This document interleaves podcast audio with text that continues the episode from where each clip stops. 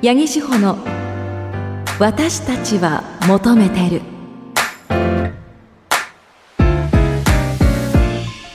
こんばんは。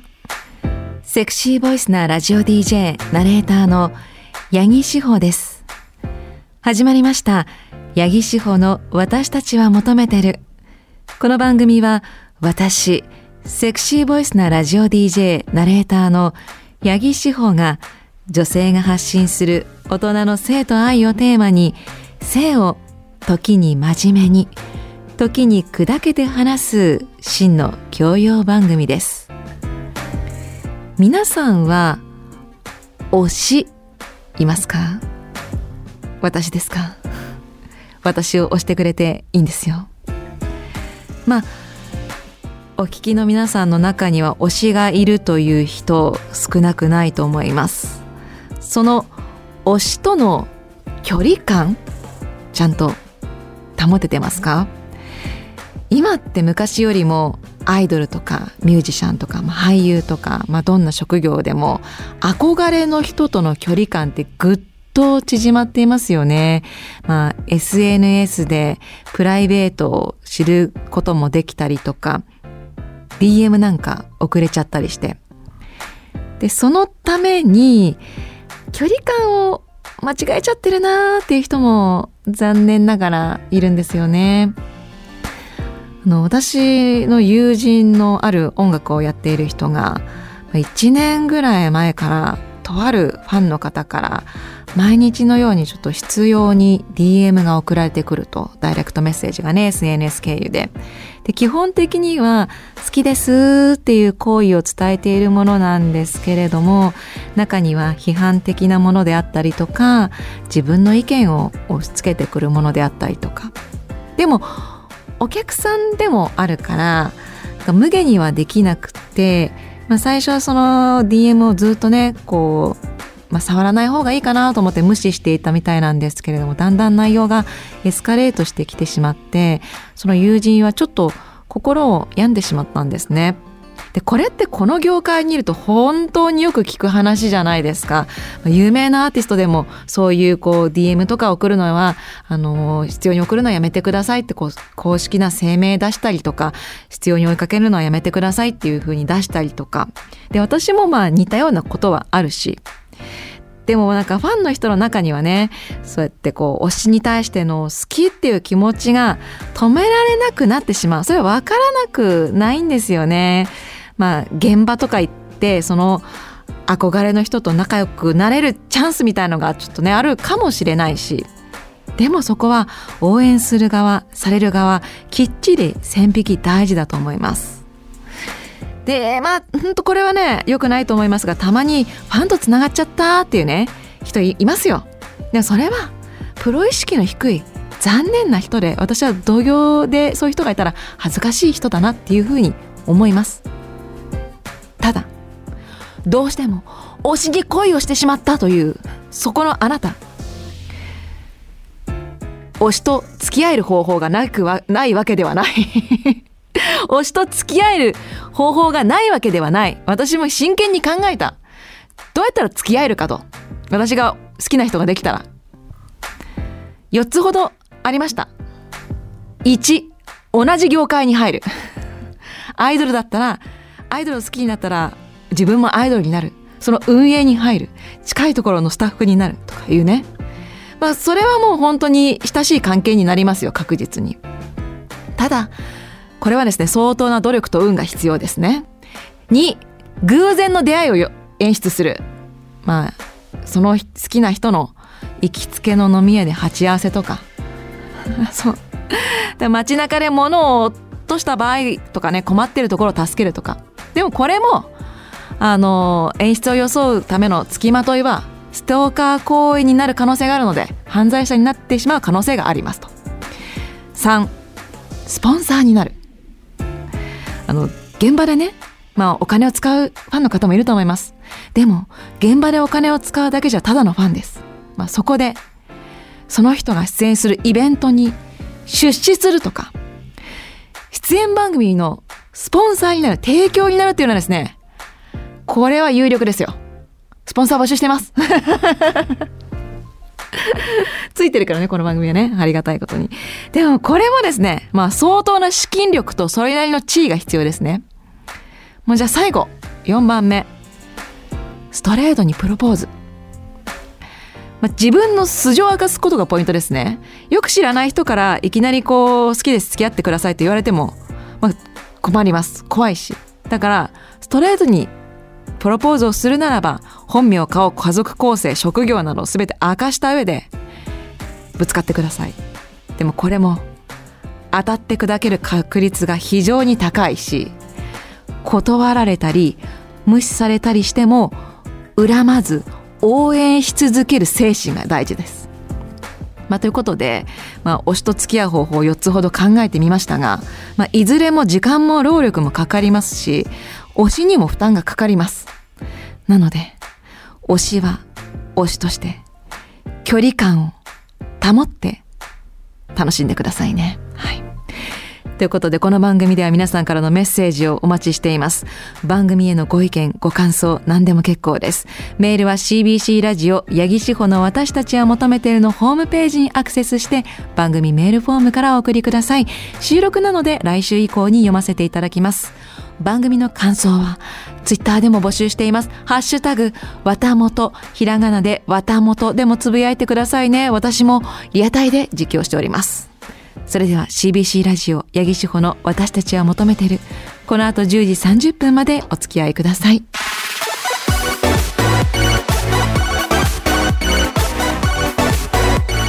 八木志保の私たちは求めてる明日から自分らしい私たちに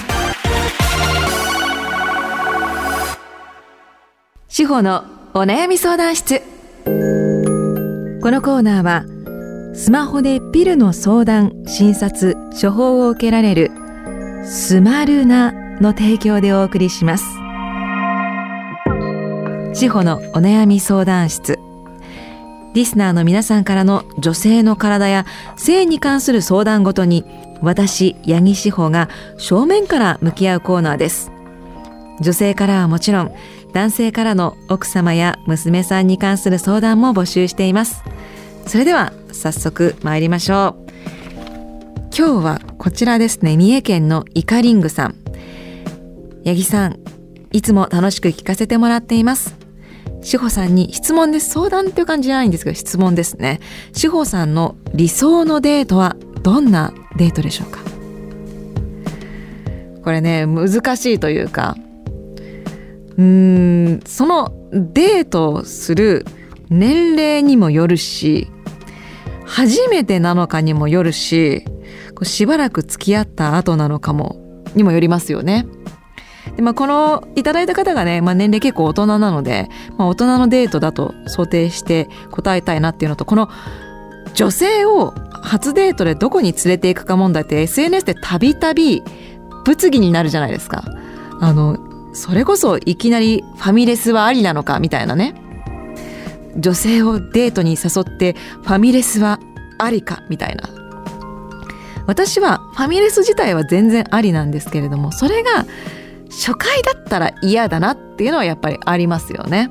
でまあイカリングさんの年齢を想定して言うとそれなりの大人が初デートでファミレスかってなった時にはその相手への気遣いであったりとかそれまでの経験であったりとかをいろいろ考えてしまって次ないなっていうふうに思うんですよ。まあ、ファミレスは本当美味しい。私も行く。全然行く。一人でしか行かないけど、それ一緒にいてくれる相手がいないからのだけあって。でも、もちろん、あの、仲いい人とも行くし、そのチェーン店みたいなとこも行きますけれども、初デートはちょっと嫌だなと思います。じゃあ、初デート、大人、いい年齢って考えた時にはですね、私はもう夜の食事一択ですね。あの一日デートとかは長いし体力使うでそれなりに大人だったら忙しいじゃないですか仕事もしていてだからまあ夜の時間。でちょっとこう昼ランチとかもいいと思うんですけど夜で自分の本音が出やすいと思うんですよね夜の方が。だからこう夜のご飯のみ。もちろんその後ダメですよ誘っちゃ無理やりホテルとかね。夜の23時間のご飯だけで済ませてスマートに帰るのが私はねいいと思います。でそこでなんかお互いまた会いたいねってなったらじゃあ次はちょっとこう長めな時間にしていただいてちょっとねこうお互い行きたい場所に行ってみるとかがいいんじゃないかなというふうに思います。はい。このコーナーでは女性の体や性に関すること、まあ、女性の気持ち的なところですかね。相談も、えー、お待ちしています。女性からはもちろん男性からの奥様や娘さんに関する相談でも OK です。メールは CBC ラジオ八木志保の私たちは求めてるのホームページにアクセスして番組メールフォームからお送りください。お待ちしています。ここでスマルナからのお知らせです。スマルナはスマホでピルの相談、診察、処方を受けられるサービスです。オンラインで医師による診察から処方までを一貫して行うことができるほか、365日無料で医療相談を受け付けています。さらに毎月定期的にピルをお届けすることも可能で、医師と相談の上、自分に合ったプランを選択することができます。なおこちら自由診療で対面診療を進めさせていただく場合もございますアプリ内ではピルのことはもちろん避妊やパートナーとのコミュニケーションに関する読み物も充実していますよぜひアプリでスマルナと検索してみてください。スマルナからのお知らせでした。司法のお悩み相談室。このコーナーはスマホでピルの相談診察、処方を受けられるスマルナの提供でお送りしました。八木志保の私たちは求めてるメッセージ送ってくれないの？八木志保の私たちは求めてる。フェチ祭り。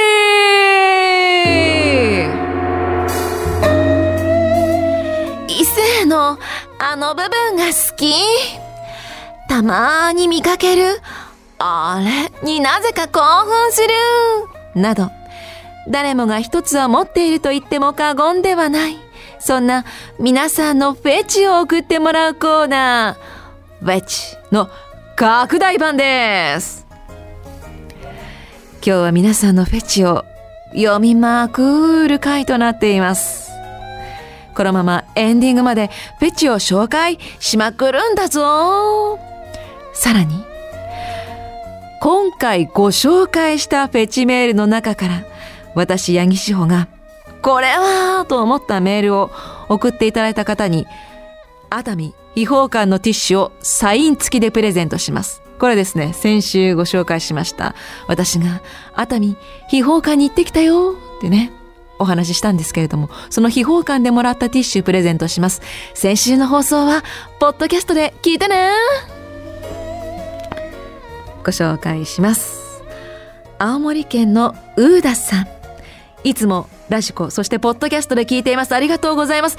ポッドキャスト組、メッセージを送ってください。自分はついつい女性のお尻に目がいってしまいますね。お尻フェチですね。女性の後ろ姿を見かけるとついついお尻に目が行きます少し食い込み気味だとさらに興奮してしまいます食い込み気味ね。まああのお尻が好きっていうのは男女問わずいると思うんですけれどもこの食い込みね女性にとってやっぱ恥ずかしいんですよね。できればこう出したくないものではあると思うのであの見えた場合は、まあ、ラッキーだと思ってください。そしてこちら。カラスンさん静岡県の方ですね。ヤクルトレディの制服のキュロットがフェチ心をくすぐります彼女たちはキュロットに厚地のタイツストッキングを履いて販売活動しているじゃないですか太めのキュロットからぴったりとしたタイツに包まれた足キュロットとタイツの間のゆったりとした隙間がまたよろしい。あれは素晴らしい。実に素晴らしいです。僕っておかしいですか？おかしくはないと思います。ヤクルトレディさん私も大好き。なんか、どんな人でも大好き。わかりますか？なんかヤクルトレディさん、ヤクルトさん来ます？CBC さん。放送局ってあ来てるということで放送局ってヤクルトさん来る確率高いと思ってるんですけど私も前勤めてた放送局とか前出入りしていた局ほとんどヤクルトさん来ててヤクルトレディさんがなんかお話ししてくれるんですよ。なんかヤクルトさんとお話できる時って買う時にねもちろん買,、まあ、買いますよ。あの買わずにあのおしゃべりに付き合ってもらってないですからね。そういうことしないですよ。しないでくださいね。あのおしゃべりするとなんかほっとするんですよね。あなんかこの殺伐とした 殺伐とした世界の中の癒し。今日もヤクルトさん来てる。ヤクルトさんが来たってなる。でもキュロットを見てなかったけどでもあの制服もねいいっていうのがすごいわかる。なんかスカートでもなんかあのキュロットっていうのがまたいいですよね。は っ嘘でしょ？あのショートパンツのようなものに見えつつなんかねミニスカートっぽい形なんだけれどもあのズボンなんですよ。キュロットがそものですね。これでもねちょっと私もまたキュロットっていう言い方ってもしかしたら時代が古いかも。私が子供の時とかはキュロットって言ってましたしキュロットって言うもう今ショートパンツって言い方かもしれない。もしかしたらキュロットって言わないかも。ですね。はい。そんなえちょっとしたジェネギャですかね。ジェネギャ？かも。ガウチョパンツは長いんですよ。の短いやつですね。本当にこう太ももぐらいの丈ですね。はい。キュロットの話。ヤクルトレディからキュロットの話からちょっと盛りだくさん。この方には熱海評価の T ショーをプレゼントします。続きまして。マニワの怠け者さん茨城県からありがとうございます。私ははわせるという行為にフェチを感じています。弾力や手触りを楽しむ撫でるという行為も含めますがそれ以前に袖や裾などの狭い箇所果ては靴下や下着へも蛇のように手を入れる行為の方に重点を置いている自分がいることに最近気づきました。我ながらやばい方向に目覚めてしまったかもと思っていますが妄想する際は脱がせるよりも衣服や下着に手を突っ込む方から考えてしまうあたりすでに手遅れかもしれません。八木さんは自分と向き合ったことで新たに発見した細かいこだわりはありますか？ああなるほど。細かいこだわり。そうですね。でも私もなんか同じ意味では這わせる行為好き。あのこれあれですよね。もちろん痴漢行為ではない痴漢行為は絶対ダメですよ。あのこう許される相手にやってると思うんですけど私も許される相手にあの 入れるのが好きです。手を。こうスッと入れてね。スッと入れるのが私も好きですね。スッといてサワササワってするのは好きな女性もいると思う。このコーナー女性も送ってほしいんですよもっと。ね。女性もあるそういうあるでしょ？そのはわせる確かにそれがはわせるっていう行為なんだっていうことは私も今気がついた。さわさわさわっていうね。いいよね。続きましてこれですねハイヤーハイヤー火曜日時代にいただいたメッセージです。聞いててほしい、えー、岐阜県のレベル41さん。自転車立ちこぎ女性フェチです。いいですね。上り坂に限らず平坦な道も立ちこぎするような女性は偏見かもしれませんが天真爛漫な人が多いと思います。ああそうかな。イコールどんな男性にも分け隔てなく優しいはず。だから自分にもきっと優しくしてくれるんじゃないかと思い勝手に強く好感を抱いています。これは思い込みですね。ごめんなさい。思い込みです。優しいかどうかは分かりません。ただ坂道きついから立ちこぎしてるだけの可能性が高い。だって男性もそうでしょ？ね。でもまあそうやってその人たまたま見かけた立ちこぎ女性にいいなって思うのは自由ですからね。はい。うんなんかわかる？そのなんだろうね。わかそうそれがきっとね笑顔とかだったらいいと思うんですよ。とこれが必死はっはっはっってなってたら大変そうだと思う。私あの高校がですねまさに坂道の上に山の上の高校だったんですよ。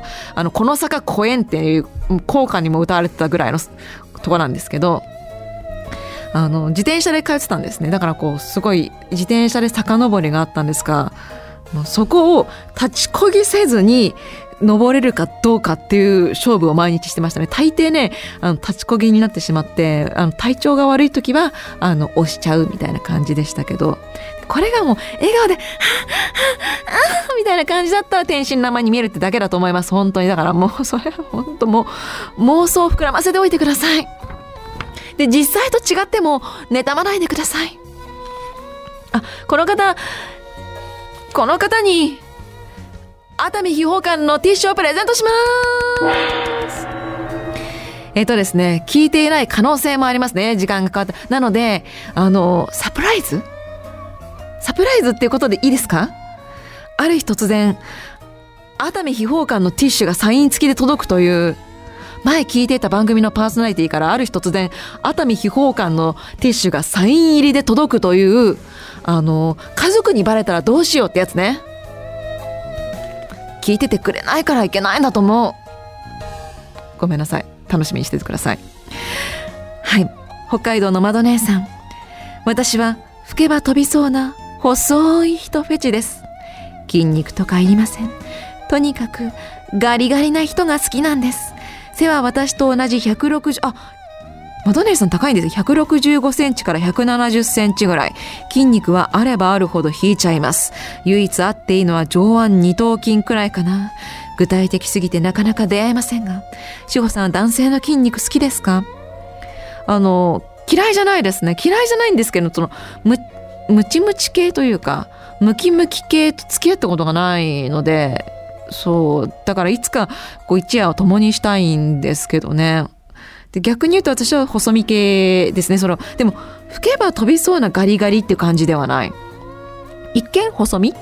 でもお肉にぷよぷよしてるみたいな。ちょっとだけちょなんか脂肪がついてるって言えないんだけれどもこう叩くとポンポンポンポンポンポンポンポンって音がするレベルの脂肪が好き。なんか楽しいじゃん。ペチペチペチペチペチポンポンポンポンポンポンみたいなのがすごい好きです女性の皆さんもペチ送ってくださいここまで私もさらけ出してるからはいそして最後ですね浜っ子の狐さんですね横浜からありがとうございますそれは適度な太ももニーハイソックスのゴムが太ももにちょっと食い込むところが好きですわかりにくいしマニアックでしょうね。ちょっと食い込むのは絶妙なバランスだからこそ成り立つ美しさだと思うんです。足太ももが細すぎても太すぎてもゴムが食い込まなかったり食い込みすぎだったりと変わってきています。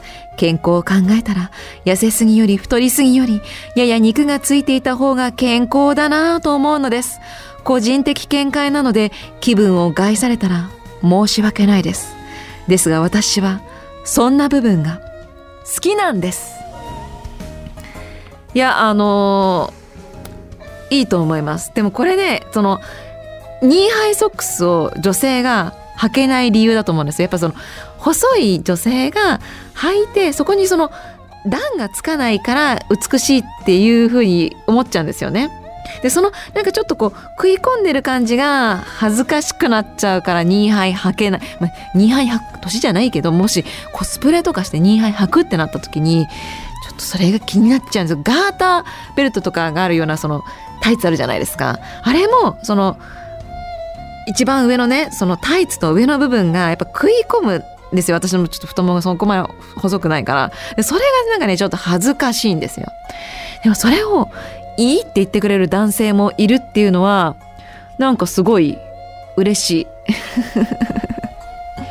嬉しいしありがとう。もっとそういうのを言っていってほしいなっていうふうに思いますね。浜子の狐さんにも熱海批評館のティッシュをプレゼントします。女性がコンプレックスだと思っていたところをいいと言ってくれる人が好きです。もう一つ行こう。こちらが北陸の除草剤さんですね。あの先日フェチのコーナーで私のレザーコーデ女装のメールを読んでいただきありがとうございます。あ読みましたね。女装で街を歩いたり迷惑がかからない中で自撮りをしたりしていますが周囲から変な目で見られているなと思うところは今のところありません。それどころか女装した私を理解している女性の友人とカフェや居酒屋で女子会を行っています。女子会ではスイーツやお酒を楽しみながらファッションやコスメのこと恋バナなどをワイワイとおしゃべりしてお互いに楽しい時間を過ごしています。その影響か友人がレザーファッションを取り入れるようになってきました。お酒の勢いで性に関するお悩み相談もされる時もあります。その時はわからないことが多すぎるのでひたすら話を聞いて寄り添っています。私たちは求めているを聞いて少しでもお悩みが晴れる助けができるように勉強します。この番組おすすめした方が早いかもしれないですね。あぜひおすすめしてくださいね。ラジコプレミアム入ってるかわからないけどポッドキャストでしたらあの全世界から無料アクセスして過去回も全部聞けるんでね。そっか。でもすごい周りに理解してくれるお友達がいるってすごい素敵ですね。まああの前にご紹介した時にもそう思いましたけれども本当自分の趣味をこう楽しめるって素敵だなと思いますしあのもしかしたら周りもなんか見てるのかもしれないけれどもなんかそれでもいいやって思えるその強さもすごい尊敬する。私も今なんかもう自分の好きなファッションとかしてるけどなんかちょちょっと露出の激しいファッションとかしててそれはもうなんか男受け狙ってるのとか思われるかもしれないし実際言われるけどそうじゃなくて私だって 大学生の時こういうファッションだったんですよずっと。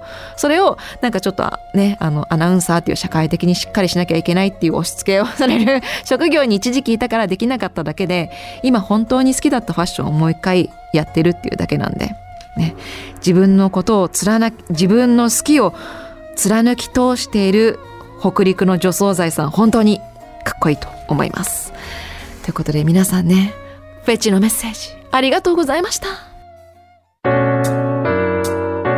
エンディングです。あのね、振り目もたくさん来ているので紹介しましょう。まさくんですね、えー、5月28日の放送を聞いて、女性器の色のことで、黒い色の人は遊んでいると思っていました。これは完全な勘違いですよというね、あの、お話を、あの、スマール内科歯科クリニックの久保田先生もね、してくださいました。司法のお悩み相談室のコーナーですね。大きな勘違いだったと分かりました。それと男性にも更年期があるって初めて知りました。いい勉強ができました。これね男性更年期のリアクションってツイッター見ててもすごい多かったんですよ。なのであのー、なんか前も言いましたけどちょっと改めてなんかその男性の機能的なことで悩んでらっしゃる方がいると思うのでなんかそれお答えできるなんか会先生をお招きしてできたらいいなーなんて勝手に思ってるので、まあ、ぜひね何かあればメッセージも送ってください。ね、あと皆さんのねツイッターでのつぶやき「ハッシュタグわたもと」でのつぶやきは全部見てますし私もリアルタイムでつぶやきもしていますしあといただいたメッセージはちょっと紹介できていないものも多いですけど全部読ませていただいています。本当にありがとうございます。引き続きメッセージもお待ちしています。あ、ポッドキャストも聞いてください。ということで、この後はスナイパー祈祷のコンタハイヤーです。そちらもぜひ聞いてくださいね。